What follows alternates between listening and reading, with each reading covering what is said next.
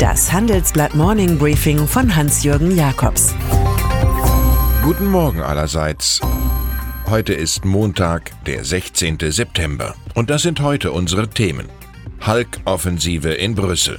Bundesregierung streitet über Klimaschutz. Drohnenangriff lässt Ölpreis steigen.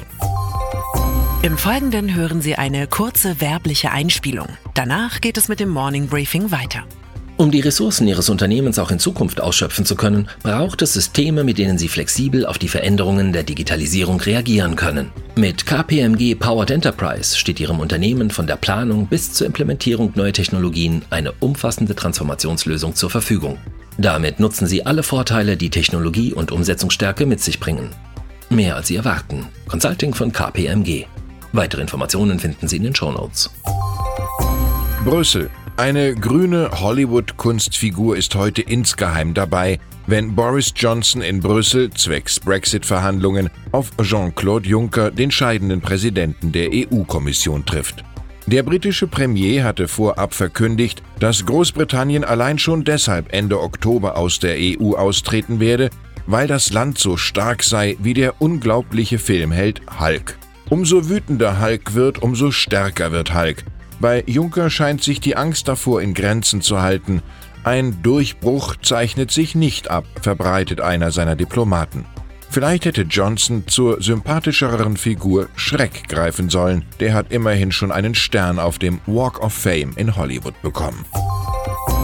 Einer, der Schreck liebt, ist Bayerns Ministerpräsident und CSU-Chef Markus Söder. So hat er sich schon beim Karneval verkleidet. Seine Partei habe den Umweltschutz erfunden, da gab es die Grünen noch lange nicht, postulierte Söder nun. Eine Ökolust, die sich allerdings noch nicht in den neuen Klimagesetzen zeigt, welche die Große Koalition für Freitag plant. Sie sind Stückwerk. Union und SPD liegen in der Frage von Lasten für CO2-Emissionen weit auseinander. Der CO2-Preis aber müsse das überragende Element sein wie Ottmar Edenhofer, Chef des Potsdam Instituts für Klimafolgenforschung im Handelsblatt warnt. Es deutet sich im Moment an, dass die Bundesregierung alle möglichen Förderprogramme beschließen will, von denen niemand weiß, wie wirksam sie sind. So ein Satz ist wie eine Watschen. Schließlich ist Edenhofer Vertrauter von Angela Merkel. Noch deutlicher in Sachen Klimaschutz wird bei uns Marcel Fratscher. Der Präsident des Deutschen Instituts für Wirtschaftsforschung sagt, meine Sorge beim Paket zum Klimaschutz ist, dass die Große Koalition eine schädliche Klientelpolitik betreibt, die zugunsten der Automobilbranche und Finanzbranche und zu Lasten der Steuerzahler und des Klimas geht. Fratscher fordert massive Investitionen und nennt es ein Armutszeugnis, dass Deutschland seine Klimaziele für 2020 verfehlt. So gedrechselt hätten es die Aktivisten bei ihren Blockaden der Automesse IAA in Frankfurt vermutlich nicht ausgedrückt, Inhaltlich aber ist das in etwa ihre Linie. Ölfelder brennen. Der jüngste Drohnenangriff auf zwei Raffinerien in Saudi-Arabien ist auch ein Schlag für die Weltwirtschaft.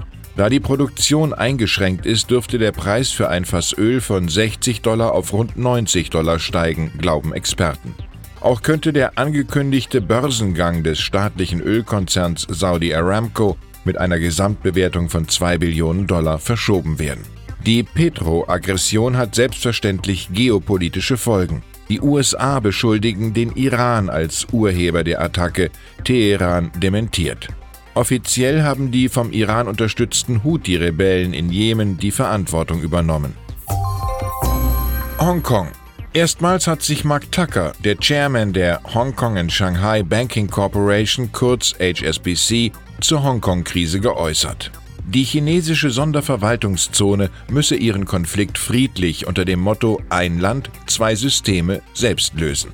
Das sagt der Vertreter der britischen Großbank in Chinas Staatsfernsehen.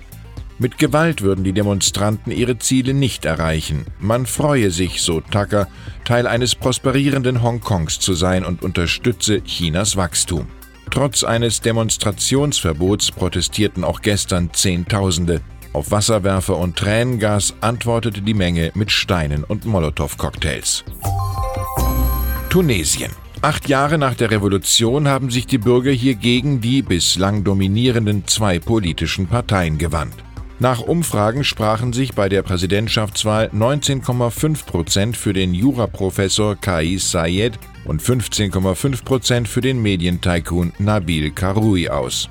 Karoui sitzt jedoch derzeit wegen mutmaßlicher Geldwäsche im Gefängnis.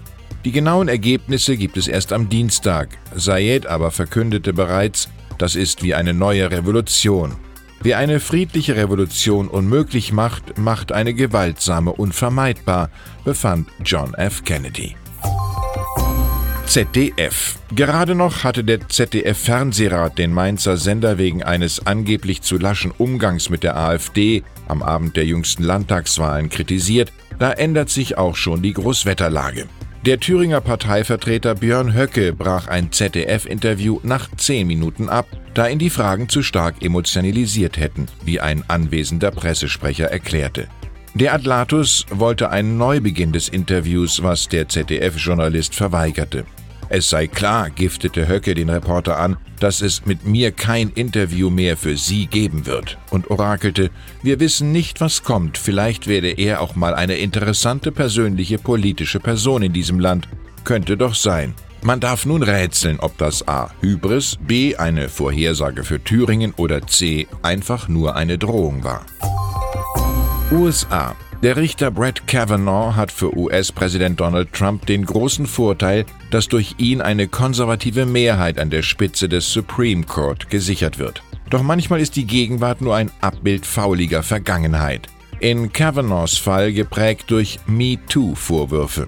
Zwei Reporterinnen der New York Times publizieren nun in einem Buch, dass etwas dran ist an den Partyerinnerungen von Deborah Ramirez und präsentieren einen neuen Zeugen. Das FBI, schreiben die beiden, hätte sich dafür nicht interessiert. Trumps Rat an Kavanaugh, seinen Brother in Arms, er sollte mal anfangen, Leute wegen Verleumdung zu verklagen oder das Justizministerium komme zu seiner Rettung.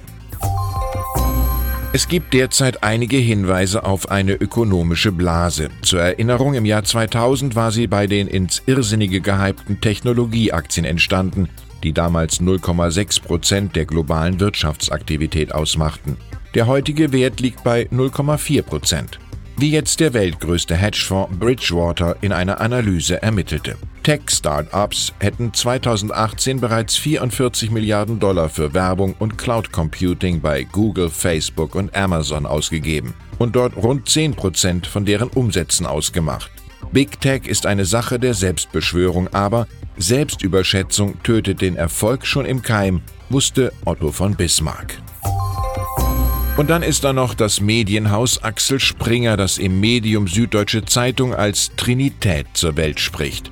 CEO Matthias Döpfner kündigt für Welt und Bild einen größeren Sparkurs an, eher bei den Häuptlingen als bei den Indianern. Verlegerin Friede Springer sagt, man bleibe ein journalistisches Haus. Ich liebe die Welt, allein das Rascheln des Papiers wunderbar.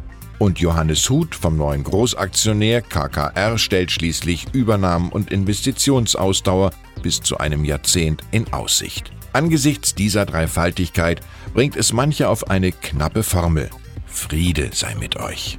Ich wünsche Ihnen einen entspannten Start in die Woche.